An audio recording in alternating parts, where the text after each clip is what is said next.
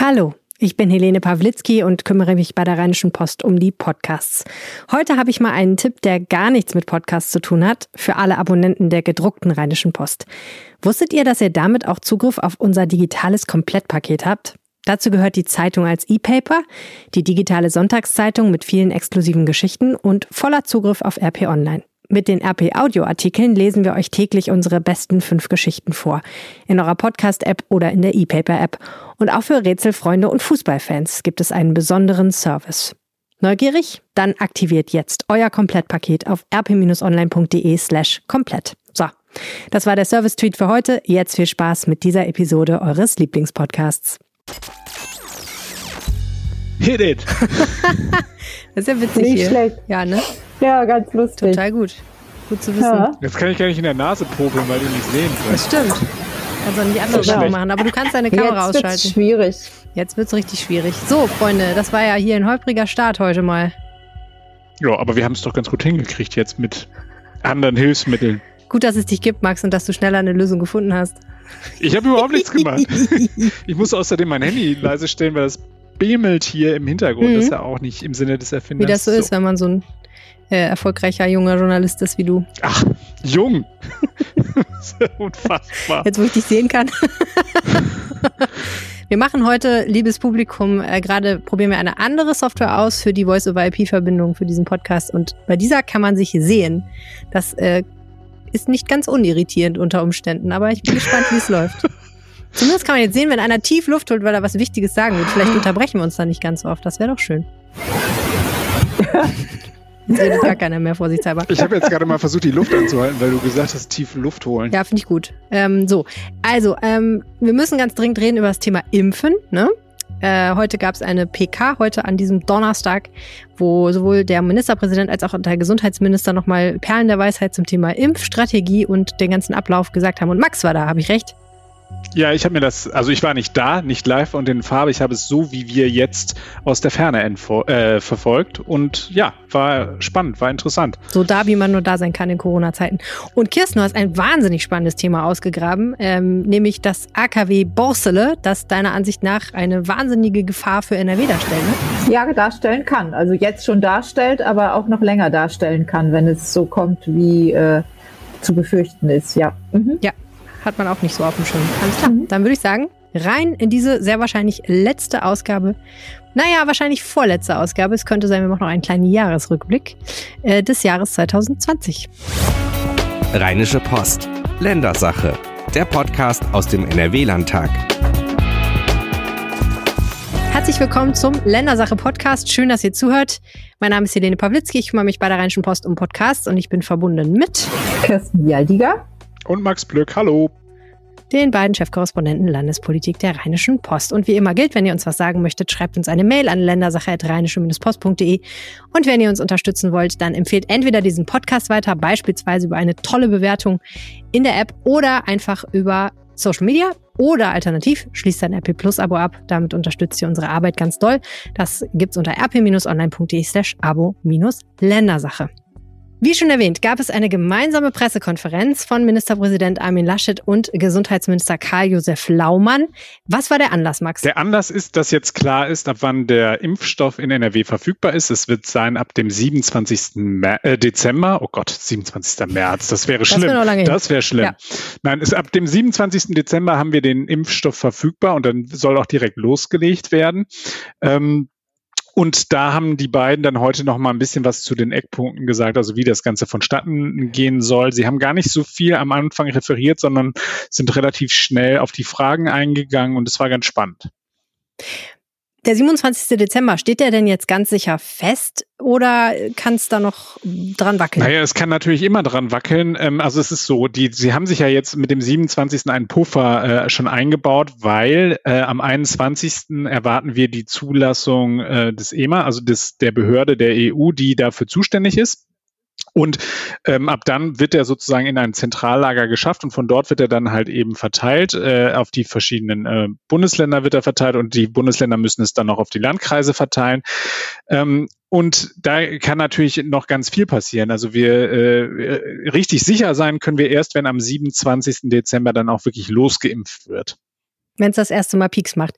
Die Impfzentren gibt's ja schon, die stehen ja praktisch schon und sind voll eingerichtet, soweit ich weiß. Wie sieht's denn aber aus mit Personal? Das ist ja ein wahnsinniger Aufwand, wenn das Ganze dann äh, für eine lange Zeit betrieben werden muss. Ähm, so viele Ärzte, Schwestern und Menschen, die in der Lage sind, eine Spritze zu setzen, äh, habe ich gedacht, muss man ja erstmal finden. Genau, und da sind sie ja auch gerade dabei. Also da finden ähm, Gespräche statt äh, mit der Kassenärztlichen Vereinigung äh, und die äh, sind gerade dabei, die über dieses sogenannte Freiwilligenregister dort auch die Leute Leute ähm, anzuwerben. Also viele pensionierte Ärzte sind dabei, äh, nicht nur Ärzte, sondern halt eben auch das medizinische Personal.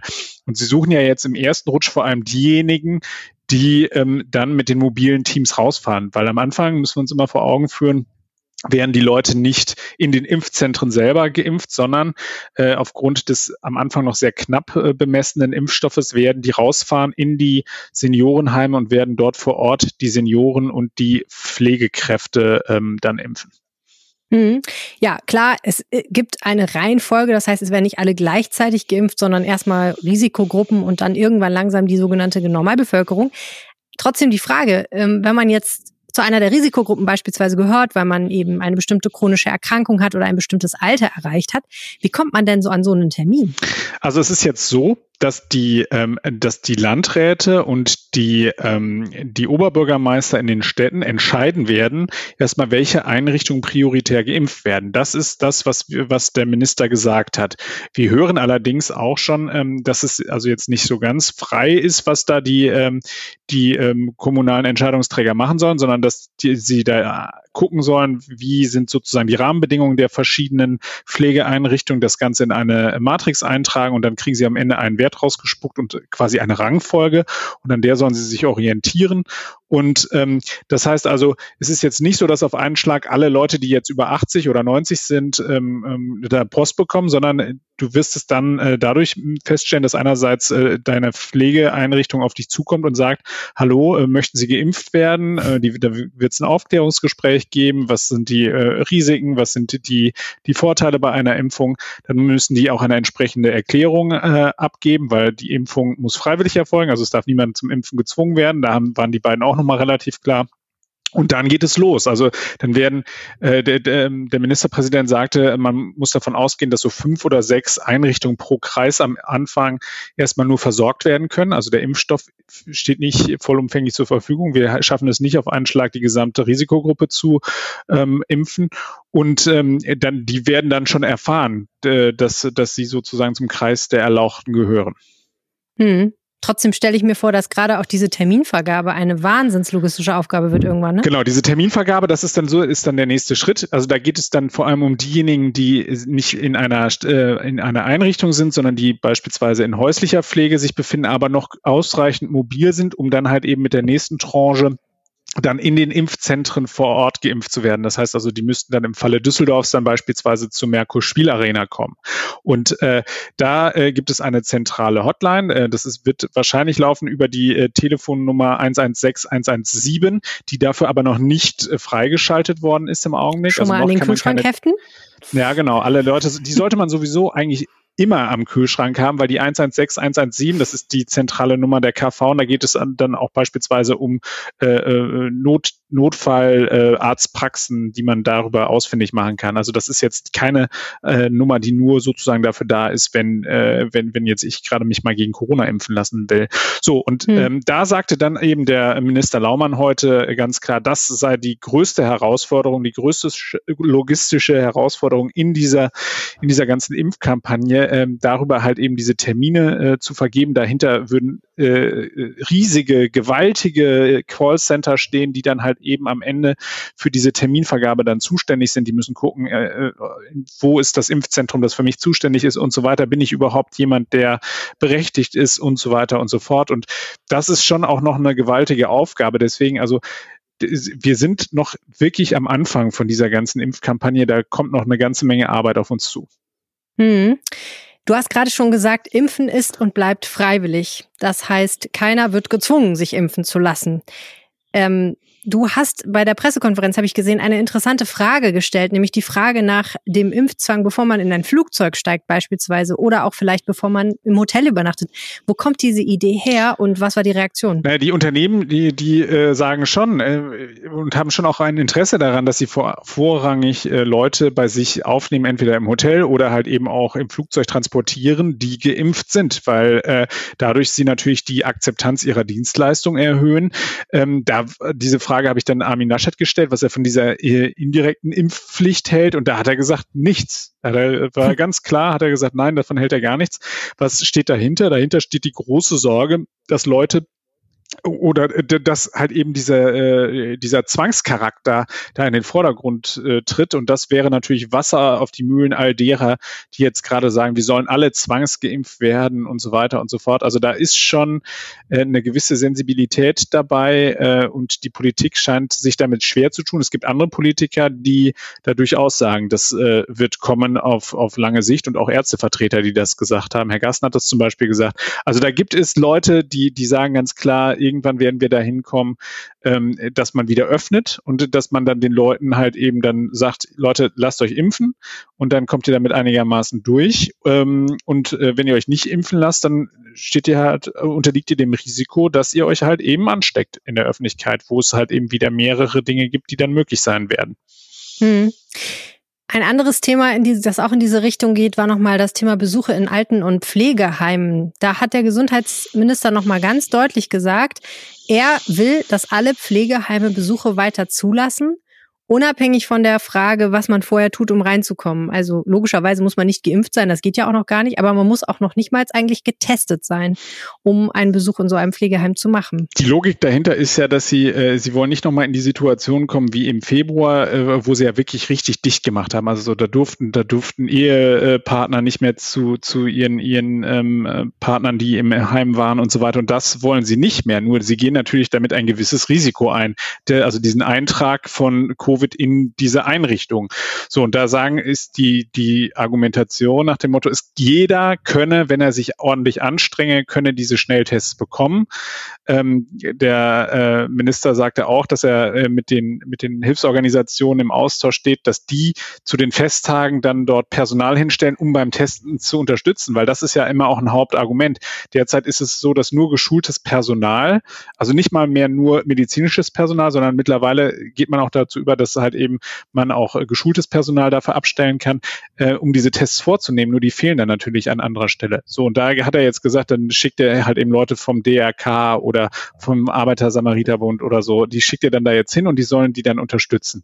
Ähm, aber er ist da, das fand ich auch bemerkenswert, wie klar er da war. Ähm, er hat, und er hatte dann tatsächlich auch gesagt, und wenn, selbst wenn sie keine Tests haben, dann muss man halt eben Alternativen schaffen. Sprich, dann sollen die Leute da mit einer FFP2-Maske, mit einem Schutzanzug und so weiter reingehen. Also es soll dann schon Maßnahmen geben, aber das ist ein Risiko, da machen wir uns nichts hm. vor. Also ähm, andersherum muss man natürlich auch sagen, selbst diese Schnelltests, die sind ein, die können einen Hinweis darauf geben, dass man ähm, sich mit äh, Corona infiziert hat, die äh, sind aber auch nicht so hundertprozentig sicher wie ein PCR-Test. Nur das wäre natürlich kein gangbarer Weg mehr, wenn wir alle einen hm. PCR-Test machen, bevor wir äh, in die Altenpflegeeinrichtungen reingehen, weil äh, da müssten wir erstens zwei Tage warten, könnten uns in der Zwischenzeit infiziert haben.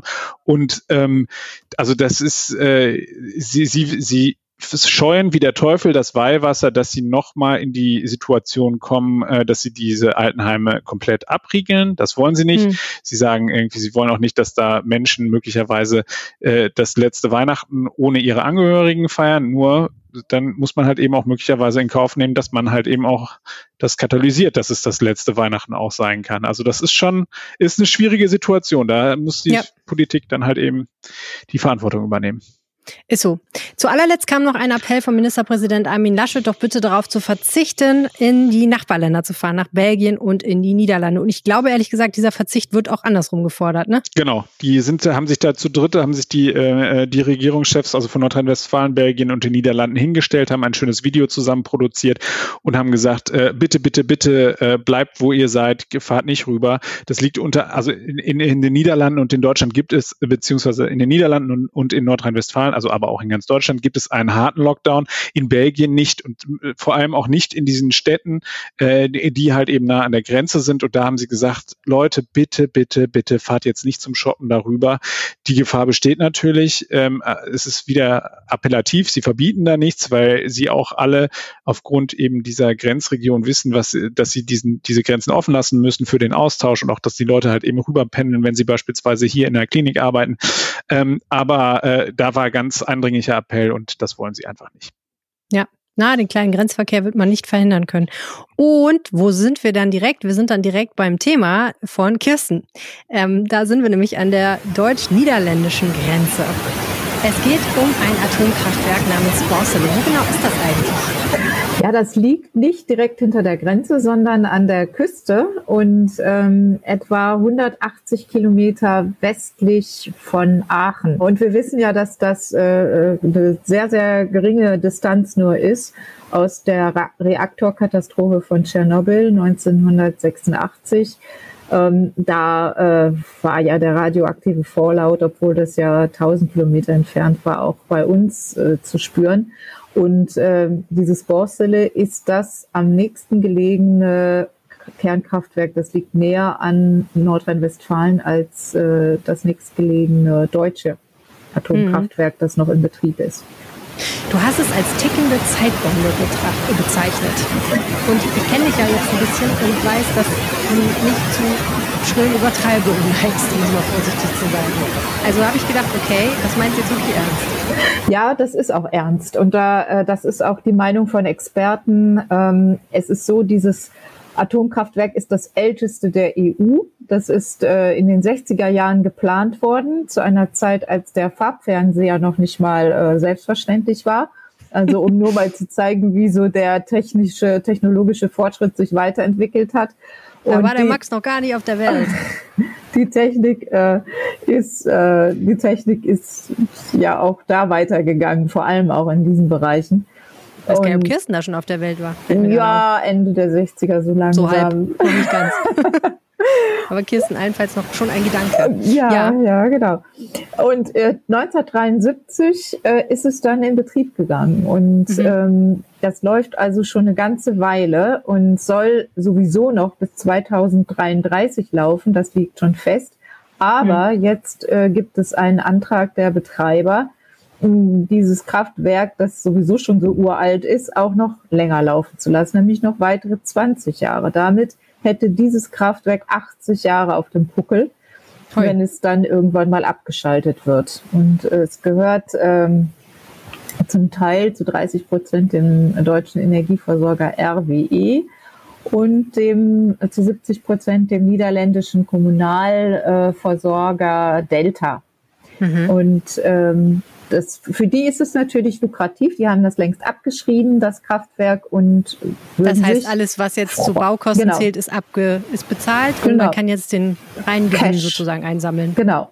Mhm. Und ähm, ja, aber noch ist es nicht entschieden. Ähm, es, es gab dazu eine Debatte im niederländischen Parlament und ähm, jetzt ist es an der Atomaufsicht darüber zu entscheiden an der niederländischen und äh, trotzdem ist hier die Sorge groß und die hm. Sorge geht auch bis nach Berlin. Also auch die Bundestagsabgeordneten in Berlin machen sich so ihre Gedanken und äh, halten das für keine gute Idee, ein solch altes Kraftwerk jetzt auch noch länger hm. laufen zu lassen. Wie lange soll denn so ein Kraftwerk normalerweise laufen? Also wenn man es baut, wovon geht man denn da aus? Also die, die Laufzeiten ähm, sind sicher nicht ganz einheitlich, je nach Bautyp. Also sicher ist, dass in Deutschland 2011 vier Kraftwerke dieses Bautyps abgeschaltet wurden nach Fukushima mhm. weil äh, da auch dann die Alarmglocken schrillten und das als zu unsicher galt und ähm, weil dieses Werk in diese Anlage in Borsele auch noch direkt am Wasser liegt. Ähm, das ist nämlich ein zusätzlicher Risikofaktor. Fukushima lässt grüßen. Genau, und, und sogar unter dem Meeresspiegel. Also mhm. viele Teile der Niederlande liegen ja unter dem Meeresspiegel. Ist mhm. also eine Überflutung gar nicht so weit hergeholt. Ja. Mhm. Jetzt haben wir nicht so eine hohe Erdbebengefahr in den Niederlanden wie in Japan, aber es ist natürlich trotzdem nicht so witzig, wenn da was passiert. Wenn ne? Wasser eindringt, ne? Mhm. Ja, ja, ja, klar. Und ähm, der Streitpunkt ist ja eine sogenannte Umweltverträglichkeitsprüfung. Ja, das, was bedeutet mh. das? Also eigentlich ähm, da ist immer noch die Hoffnung, dass diese Laufzeitverlängerung nicht durchgewunken wird. Ähm, aber äh, sozusagen die dass die Hoffnung, äh, falls daran nichts zu ändern ist, weil eben die Energiepolitik in der nationalen Souveränität der einzelnen EU-Länder liegt, das Einzige, was man vielleicht dann noch durchsetzen könnte aus deutscher Sicht, wäre eine, wie du gesagt hast, Umweltverträglichkeitsprüfung. Und das heißt, man schaut sich dann ganz genau an, welche Gefahren resultieren könnten aus dem Weiterbetrieb dieser Anlage. Und da gibt es auch ein äh, EU-Gerichtshofsurteil dazu, das sagt, eigentlich vor einer Laufzeitverlängerung muss es regelmäßig eine äh, Umweltverträglichkeitsprüfung geben. Darauf setzt okay, das zum Beispiel auf auch die Landesregierung festgelegt. Genau, der, der, der mhm. Europäische Gerichtshof hat das gesagt. Mhm. Mhm. Sagt aber, ähm, es gibt da offensichtlich so ein paar Unklarheiten. Also jetzt sagt dann ähm, sagt, äh, der Betreiber sagt, nö, sehen wir gar nicht ein. Das äh, gilt nur dann, wenn wir vorher eine Modernisierung vorgenommen haben. Also mhm. nur dann. Wir haben ja die alte Anlage und die läuft ja genauso weiter. Also was ist genauso ja umweltunverträglich wie vorher. und äh, ja. erst mhm, okay. wenn eine Modernisierung äh, stattgefunden hat, dann muss es diese Umweltverträglichkeitsprüfung geben. Da sagen dann wiederum die Grünen im Bundestag, was ist das denn für eine widersinnige Regelung, wenn ausgerechnet mhm. eine Modernisierung dann nicht stattfindet, weil man eben keine Umweltverträglichkeitsprüfung will. Also ja. so ein bisschen haarig Irgendwas kann das da nicht Ganze. Stimmen. Die Landesregierung sagt auf jeden Fall, sie möchte, äh, sie setzt darauf, dass dieses Kraftwerk nicht weiter betrieben wird. Mhm. Also das, äh, die halten das auch für keine gute Idee. Interessant eigentlich, ne, dass eine schwarz-gelbe Landesregierung das so kategorisch sagt. Ja, gut, wir haben ja jetzt bundesweit entschieden, dass wir aus der Atomkraft aussteigen wollen, bis spätestens 2022. Das wäre ja dann so ein bisschen inkonsequent, wenn äh, dann der Landeswirtschaftsminister sagt, ja, aber wenn die Holländer das machen, dann warum Ja, das nicht? mag sein. ja. Ist ja nicht, wäre nicht das erste Mal, dass etwas inkonsequent ist. Naja. das ist wahr, ja. sag ich dazu nicht. Ja, okay. Also mit anderen Worten, wir hoffen jetzt darauf, dass die Niederländer uns den Gefallen tun. Ja, dass das äh, da in eine gute Richtung geht, genau. Und dass dann 2033 okay. dieses Kraftwerk abgeschaltet wird. Wäre ja eine Idee, wenn die Landesregierung auch RWE einwirkt, auf die sie ja direkten Zugriff haben. Erstmal, also jetzt nicht Zugriff, Zugriff, aber halt erstmal, mit denen können sie ja reden, ne? mit denen kennen, kennen ja schon. Ja, aber die sind ja nur Minderheitseigner. Also es, das äh, können vielleicht ein bisschen, ja, möglich wäre das. Wer weiß. Naja. Vielleicht ist mhm. das ein Hebel, da hast du recht. Ja, wir können ja mal gucken, was 2021 noch so passiert. Aber es wäre natürlich wirklich ironisch, wenn wir hier aus der Atomkraft aussteigen und es dann ein anderes Atomkraftwerk in einem anderen Land in die Ohren fliegt und wir gar nichts dagegen verstehen. Ja, da ist Borssele das nicht das Einzige. Also da gibt es natürlich im, im Umkreis Deutschlands äh, jede Menge Atomkraftwerke in der Tschechischen Republik, aber auch in der Schweiz und in anderen hm. Ländern. In Belgien. Ja, ja, Belgien ja. ist uns sehr bekannt, ähm, die da noch jede Menge Ärger machen können. Mhm. Ja, das ist ja ein fröhlicher Ausklang dieser Episode. Sehr weihnachtlich. Ja, sehr weihnachtlich. Es strahlt. Mhm. Äh, vielen Dank euch beiden und vielen Dank an alle fürs Zuhören. Wie gesagt, wir planen noch einen Jahresrückblick, den wir in zwischen den Jahren bekommt. Aber wir sagen trotzdem vielleicht schon mal frohe Weihnachten, oder? Yay. Ja, frohe, frohe Weihnachten. Corona-Weihnachten. Alles Gute allen und äh, vielen Dank fürs Mitmachen. Ciao. Tschüss.